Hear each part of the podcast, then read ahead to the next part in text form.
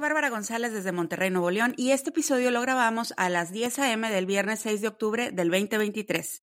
Bienvenidas y bienvenidos a Las Insumisas, un podcast donde hablamos sobre la política y los asuntos públicos de Monterrey, de Nuevo León y de México. Está también en el estudio Paola González. En el episodio de hoy vamos a platicar con el periodista César Cepeda sobre los gobernadores de Nuevo León y sus aspiraciones presidenciales. Comenzamos. Bienvenido, César, al podcast. Estamos muy contentos de poder platicar contigo sobre este tema y también muy agradecidas por el apoyo que nos has dado desde que empezó el podcast. Antes de entrar de lleno a este tema, ¿nos podrías contar un poco de ti y qué es lo que estás haciendo actualmente? Sí, bueno, pues muchas gracias por esta invitación, Bárbara Paola. Me, gusta mucho el espacio, por eso la, la sigo, me da cierto temor. Sé que son muy intensas, pero muy contento de estar aquí con, ustedes compartiendo en los pocos espacios, digamos, de, de, reflexión, de análisis que hay en Monterrey, ¿no? Para ver el tema político. Y bueno, contentísimo. Muchas gracias por la invitación. Bueno, les platico así rapidito. Eh, soy periodista, tengo una larga trayectoria. Empecé en el periódico El Norte y yo inicio en la sección de cultura eh, y entonces tengo esa como esa formación al principio periodística un poco más, más cercana al arte y a la cultura. El, pero después renuncio al periódico, me voy a estudiar a España, regreso y, y, ya no había cupo en la sección de cultura, están muy enojados porque me había ido, pero me dan una oportunidad en la, en la sección de, de local, que es la política. Y yo la verdad nunca me había visto como que eh, en el tema político. Eh, y, y se dio esa oportunidad, me involucró en la sección de locales.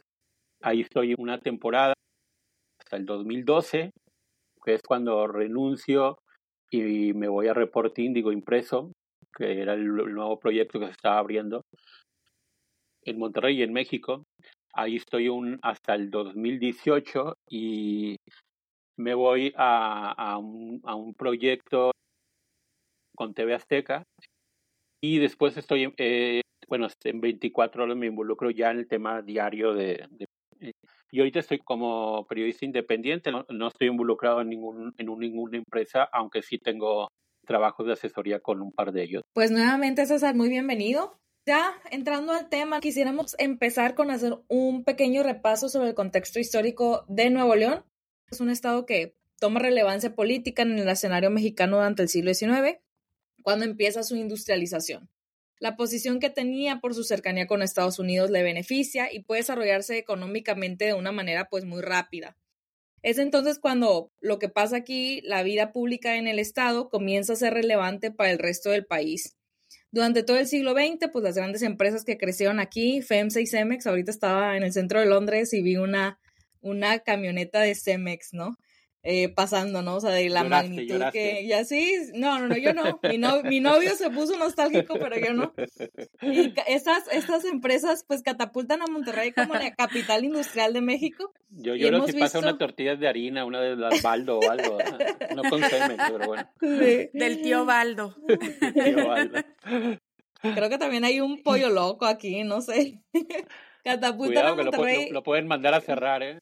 Sí catapultan a Monterrey estas empresas como la capital industrial de México. Y pues hemos visto a muchos empresarios políticos de aquí llevar panor al panorama nacional todo este discurso del desarrollo económico.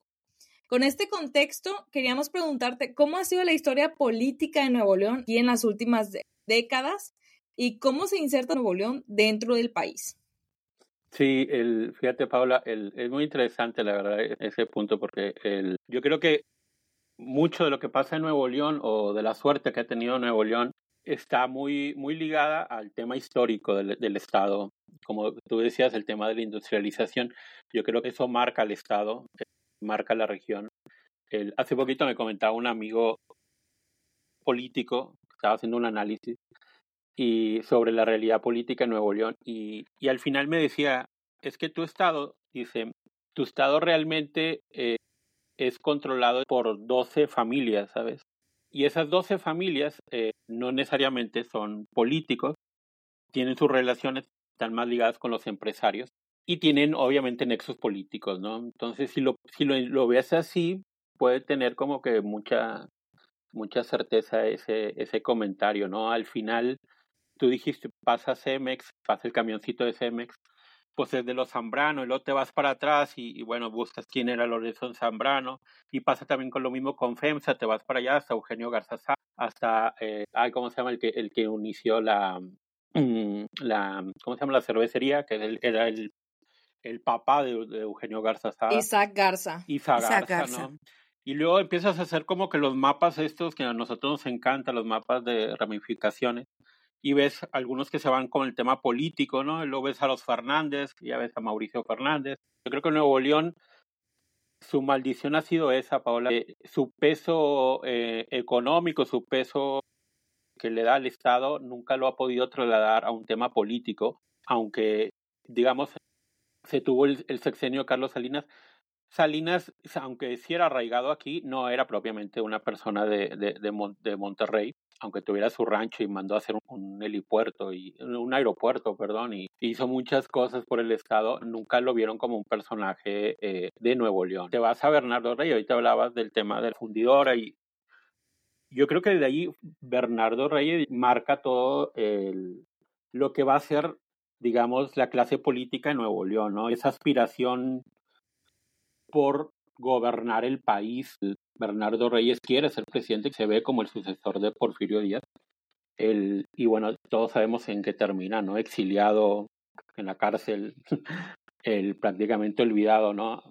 Sabiendo que no era de aquí, no, no nació en Monterrey, pero su carrera la había hecho uh, aquí. Entonces, yo creo que es esa pugna León con querer pesar más en México es la, la historia, es el punto que define y nos marca a todos. Todos los gobernadores siempre inician con ese discurso de ir en contra del centralismo, en contra de la injusticia, de cómo eh, la federación, como el centro ha tratado injustamente.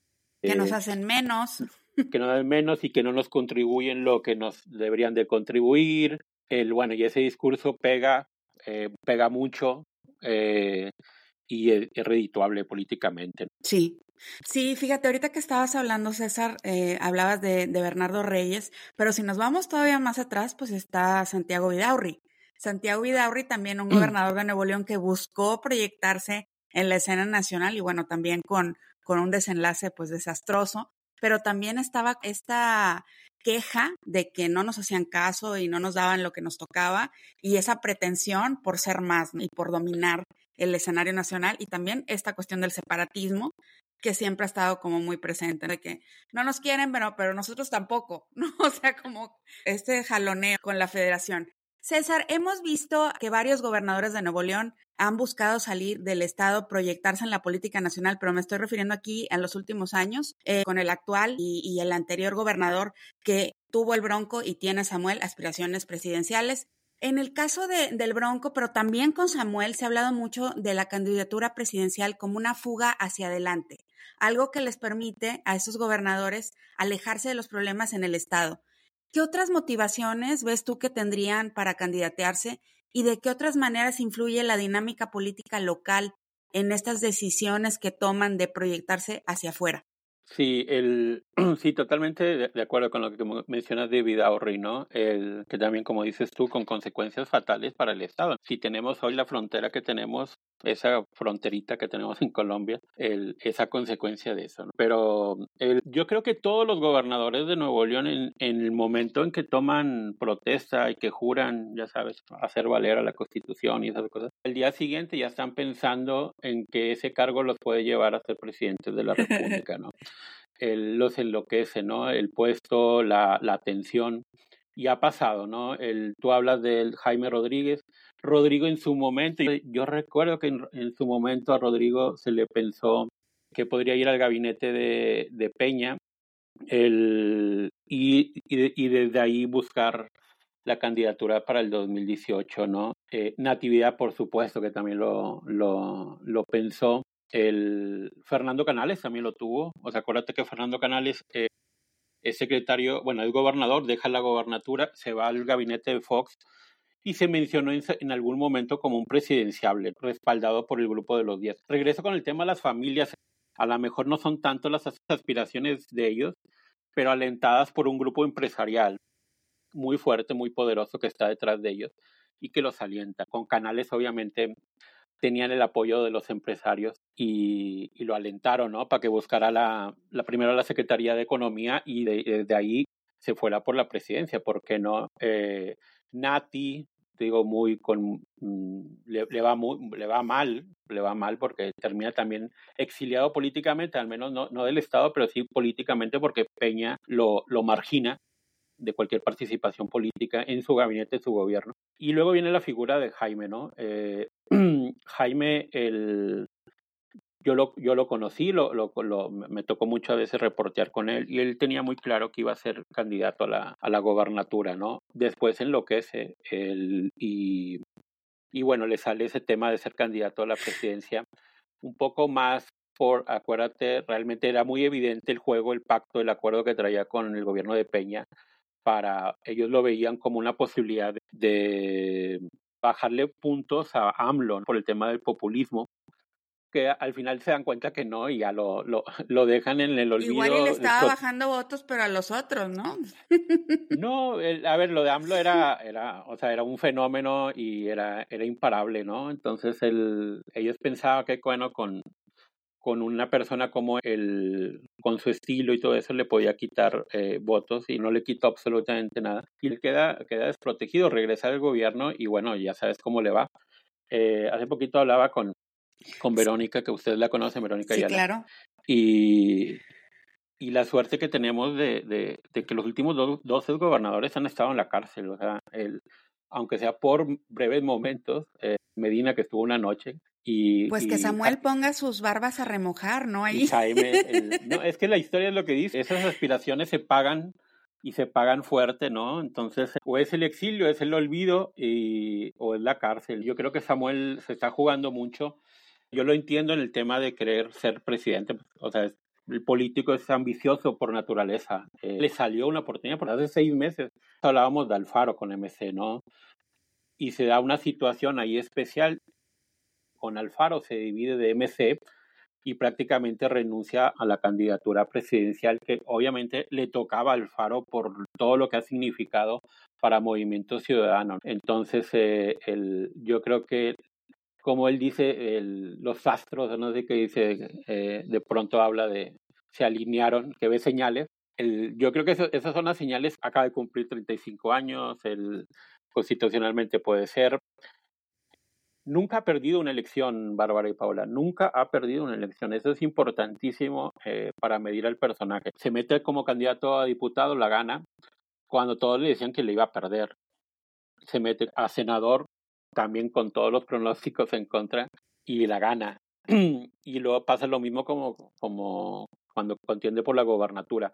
Estaba abajo, alguien apostaba por él y termina siendo gobernador. Entonces, nunca ha perdido y eso, el, bueno, pues tarde o temprano en la política hay que perder una. Y pues a lo mejor es esta, la de la presidencia, ¿no? Y, y el, y bueno, las consecuencias en el Estado, pues yo creo que ahí sí van a ser desastrosas. Hablábamos de estos gobernadores.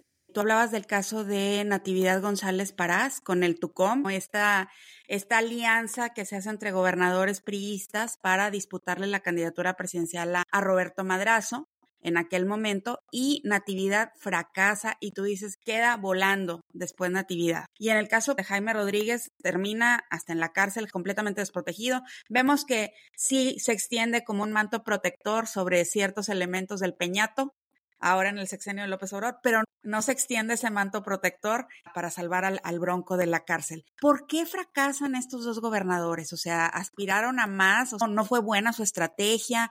¿Qué pasó ahí? ¿Qué les falló?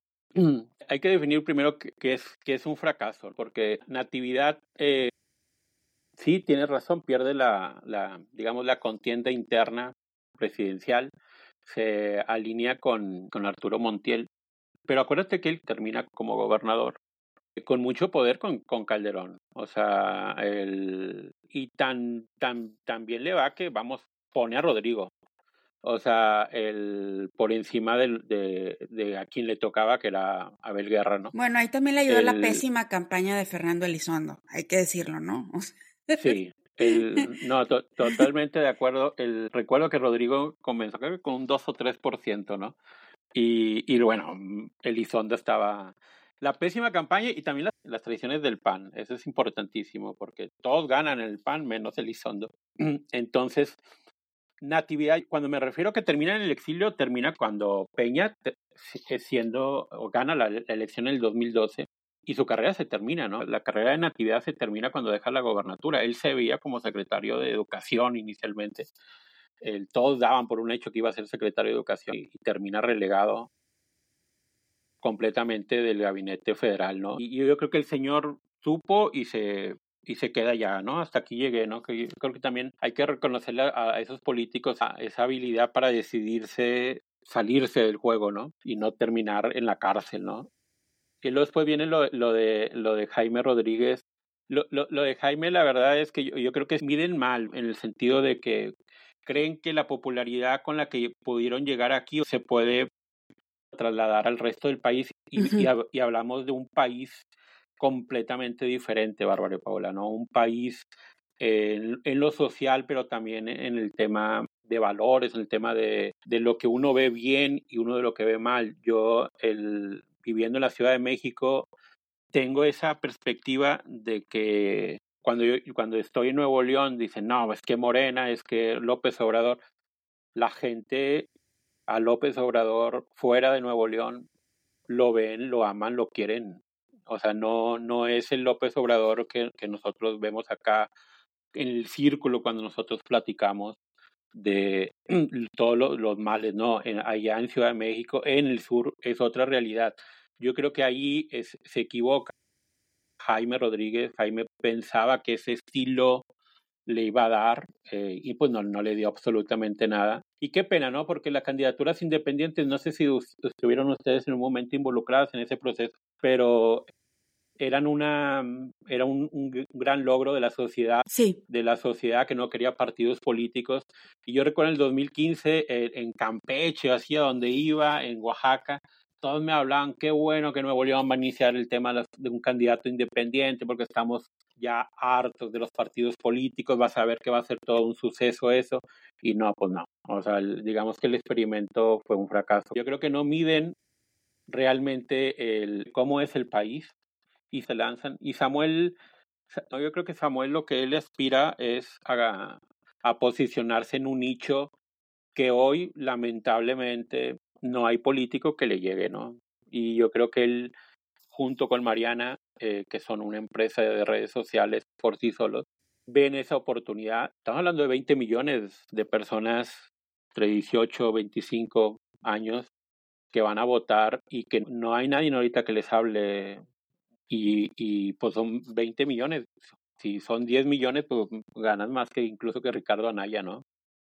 Ya te nos adelantaste, César, pero justamente ah, de eso venía la, la, la siguiente. Tenemos este gobernador que pretende ser candidato a la presidencia de México y como decíamos antes con esto de la fuga hacia adelante, pues no es una sorpresa tampoco que quiera irse debido al momento complicado que vive en el estado y que está atravesando como gobernador de Nuevo León. Ya hasta Tesla ya se le está echando para atrás, ¿no? Como cúmpleme todos esos requisitos y te pongo la planta. Pero sí vemos que hay una diferencia. De hecho, justo ahorita antes del pod, de, grabar el podcast, Bárbara me mandó un, mensaje respecto a que eh, ¿Cómo le beneficiaría, por ejemplo, a, AMLO y a Claudia que Samuel fuera por la presidencia?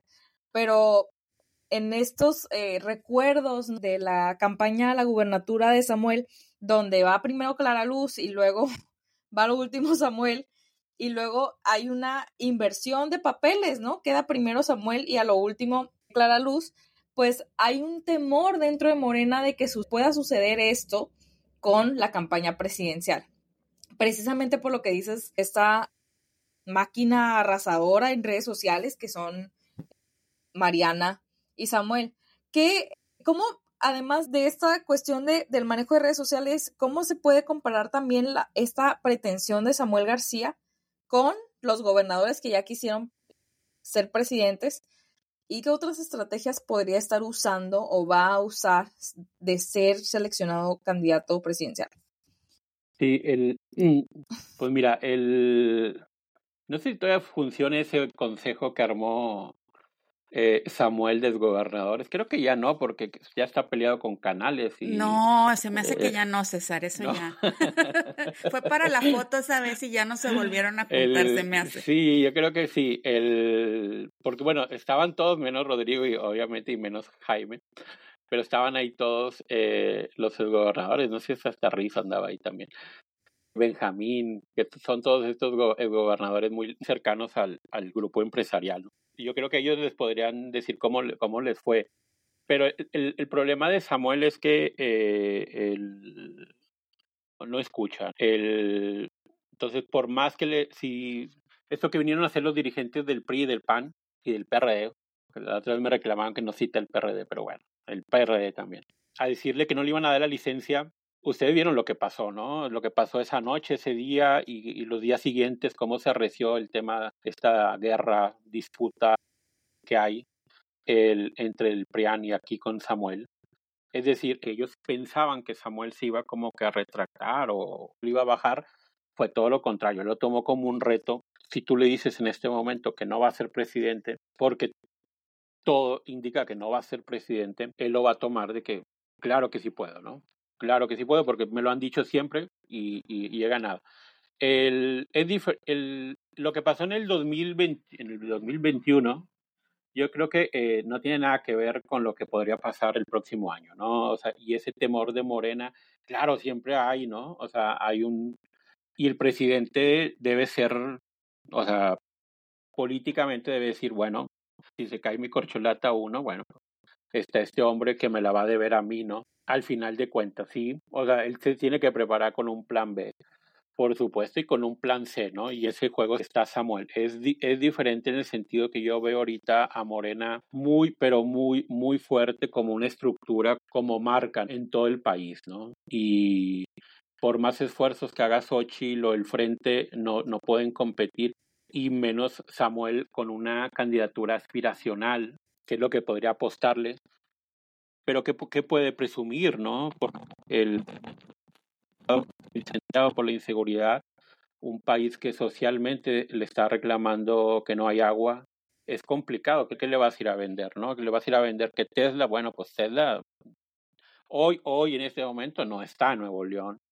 Entonces el, son logros que son muy cuestionables, ¿no? Pero, pero Paula va a ir en este momento, Bárbara, Samuel está apuntado y está haciendo todo para irse. Le piensa nada más por quién se va a quedar. Eso es nada más lo único que le inquieta, es quién se va a quedar. Quiere alguien que le cuide las espaldas, ¿no? Necesita tener esa seguridad. Y, pero el PRIAN, ahí tienen ellos la, la decisión, ¿no? Entonces, al final, todos son políticos y ustedes saben, se ponen de acuerdo. Y si llega, llega digamos, las circunstancias, le van a dar la licencia, va a, va a haber tres, cuatro diputados del PRI, cuatro, cinco del PAN, que van a ir en contra del bloque y, lo van a apoyar para que, para que se vaya. Donde yo no veo salida es, es en el nombramiento de quién. Ojo, todo se arregla si le dan a fiscalía al PRIAN, ¿eh? Todo, todo se arregla. Adrián de la Garza. Adrián de la Garza. O sea, si llega Adriana de la Garza a la fiscalía, mira, todo se va a arreglar en este Le dicen ya, vete, vete a buscar tú. Sí, vete y todo eso. Con, pero bueno, él sabe que también sería jugársela, ¿no? Con todo lo que ha hecho. irían detrás de él acá. Oye, Con todo lo que se ha hecho. Tú hablabas de, de, este atractivo, que bueno, es innegable, que hay un atractivo de la pareja, ¿no? De esta empresa de redes sociales, Samuel, Mariana Rodríguez, entre los jóvenes a mí no me convence mucho qué tan real es esto a nivel nacional, porque también veo muchísimo apoyo pagado en, redes sociales de ambos, de Samuel y de Mariana. No sé si viste este, este hilo que sacaron de lo que estaban invirtiendo en Facebook. Samuel, y eran unos posts así de que, sígueme, soy Samuel, el papá de Mariel. No hablaba nada de ningún tema público, era como un artista, como un cantante, un performer, pero no como, un gobernante. Sí, y, y, a eso es a lo que le están invirtiendo a gente que igual y no tiene tanto interés en la política, en los temas públicos, pero dicen, bueno, pues al menos me entretienen, ¿no? O sea, estoy viendo ahí las fotos y qué padre vida tienen y ya, hasta ahí. Pero yo sí te quería preguntar, Tú haces una cobertura del Estado, pero también estás en la Ciudad de México y ves también el panorama nacional. En tu opinión, ¿cómo tú has visto que está reaccionando el público a esta posible candidatura presidencial de Samuel García? ¿Es comparable a la reacción que hubo cuando el Bronco levantó la manita y dijo, yo quiero ser presidente hace unos años? Y luego, si tú ves alguna diferencia entre la reacción que hay aquí en Nuevo León a esta aspiración presidencial de Samuel y la reacción a nivel nacional. Mira, Bárbara, el, el, el, asunto es que, que, yo veo, por ejemplo, con lo que está pasando, hay una etapa ahorita que es de conocimiento, ¿no? Entonces Samuel lo que está apostándole y tanto Mariana es a un conocimiento nacional, reforzar ese conocimiento nacional. Mariana es mucho más conocida que Samuel a nivel nacional. El, entonces ahorita lo que importa es que, que, se, que lo conozca, ¿no? Por eso apuesta a lo de la niña, a lo de Mariel y todo eso. Después vendrán las propuestas, pero ahorita él necesita posicionamiento en conocimiento para poder competir contra su rival, que es Marcelo Ebrard, donde le lleva muchos años y mucha distancia en conocimiento público. Entonces, por eso la, la apuesta. El, son completamente diferentes, o sea, la gente, yo creo, con los que uno platicamos, con el círculo, digamos, con el que platicamos, obviamente no ven bien el tema de Samuel, no lo ven tampoco a él como un personaje capaz, y por, pero es un, es un público, digamos, que consume buena información y todo eso, pero él no está apostando a, ese público, o sea, no le está apostando al taxista, no le está apostando a la, a la madre, a la ama de casa, de, que va al mercado y todo eso. No, le está apostando a una, a una, a una generación que yo tengo que admitir, yo no, y tengo un hijo de, de 20 años, yo, o sea, es difícil yo entenderla, ¿sabes? O sea, es muy difícil sobre cómo consumen, qué es lo que piensan, cómo reflexionan, ¿no? Y lo que sé es que ese tipo de, de esa generación, ese, ese nicho, el, lo primero es que necesitan conectarse con esa persona. Y ahí Samuel y, y Mariana pues son, son muy buenos para eso, para comunicarse, para hablarse. Luego viene un tema aspiracional, donde los ven como ejemplos, los ven como una referencia de lo que a mí me gustaría hacer, ¿no? Y bueno, eso es lamentable porque todos sabemos que esa no es una vida real. Y lo que les gustaría consumir, ¿no? O sea, lo que ellos consumen. Exacto, ¿no? O sea, el, yo, yo, lo, yo lo veo siempre ahí en redes sociales, en Twitter, subes un tema que te esforzaste mucho en investigar y como que tratar de explicar el, las trascendencias y bueno, la gente como que no. El, pero subes un video medio, digamos, de broma, chusco y se va para arriba el consumo, la gente lo comenta, las interacciones. Es otra generación. Y vean lo que está pasando con este personaje de Argentina, ¿no? Con Milei. El, hace dos años nadie hablaba que lo decían el loco, creo, y le decían que estaba loco porque quería ser presidente y hoy lo más seguro que lo vaya a hacer, ¿no? Es un fenómeno muy parecido, ¿eh? muy parecido a lo que creo, digo, no sé si alguien se lo ha preguntado, Samuel, pero yo creo que eh, lo debe tener como una referencia a lo que está haciendo, ¿no? A eso de polemizar en redes, provocar, el contestar, el pero ellos van, van directo a ese nicho, ¿eh? o sea, no, no les importa lo demás. Sí, yo también, bueno, yo en Sinaloa veo mucho que hay una fascinación por ellos. Creo que hay una, una fascinación por ellos, o sea, en este, en este aspecto del consumo, de, de vivir una vida como la que ellos están mostrándole al mundo. Entonces creo que sí es, es bastante grave que que no haya más pensamiento crítico respecto a lo que ellos están buscando vender. Son vendedores de humo, básicamente. Bueno, César, queríamos hacer toda otra pregunta que tiene que ver no tanto con Samuel García, sino como Nuevo León, o sea, el panorama de Nuevo León en la política nacional.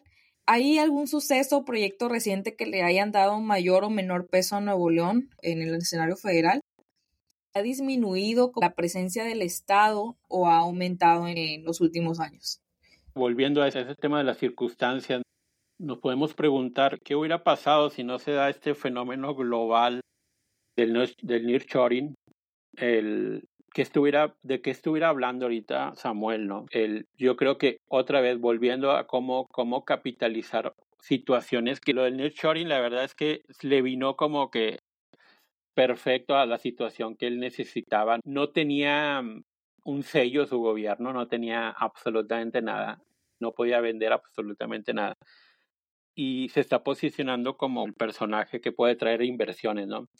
Samuel le apuesta a contender, a, a buscar la presidencia, sí, y si no, él debe de tener arreglado como lo tiene también medio acordado Xochitl y cualquier personaje que entre un, un plan B, un salvoconducto que le permita continuar su carrera política. Tiene 35 años.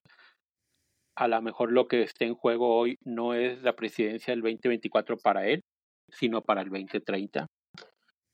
Su referencia política hoy, hoy es Andrés Manuel. Andrés Manuel fue tres veces candidato hasta la tercera la consiguió. Entonces, a lo mejor él se está jugando la, la candidatura de MC del 2030 con su compadre Luis Donaldo Colosio, ¿no?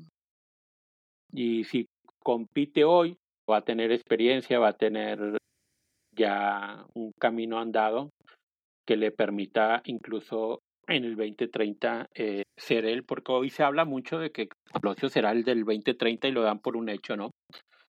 Pero ojo con eso, ¿no? Y Xochitl, quiero hacer una apuesta antes de, antes de que concluya. Les quiero apostar un café o algo cuando estén acá en, Nuevo León, coincidamos a que Xochitl posiblemente no vaya a ser la candidata del frente. Wow. Wow, pues vamos a ver. Oye, César, pues se nos está acabando el tiempo acá de nuevo. Muchísimas gracias por acompañarnos aquí en Las Insumisas. Antes de cerrar, siempre les hacemos una pregunta a nuestras invitadas, nuestros invitados, y es que si nos pueden compartir un libro, un artículo, igual también puede ser una cuenta de redes sociales que nos ayude a comprender mejor este tema del que hemos estado hablando hoy en este episodio, que es el de las aspiraciones presidenciales de los gobernadores de Nuevo León. No, pues eh, lean mucha biografía. La verdad, a mí me gusta mucho la historia. Hay un episodio de la historia de Monterrey que es en los años 70, cuando hubo mucho movimiento social a mí me, a mí realmente me apasiona mucho esa época. Pero lean las biografías, lean la biografía de, de Bernardo Reyes, de ese personaje que comentaste, Bárbara, de Santiago Vidaurri, que son personajes como olvidados, malditos. Hay otro personaje que ahorita se me vino a la mente, que se llama el general Almazán, él le compite a, a, Lázaro Cárdenas en el 38, la, la presidencial. Él hizo la colonia donde vivo yo. Era de. Seguramente de terreno robado, pero. Seguro.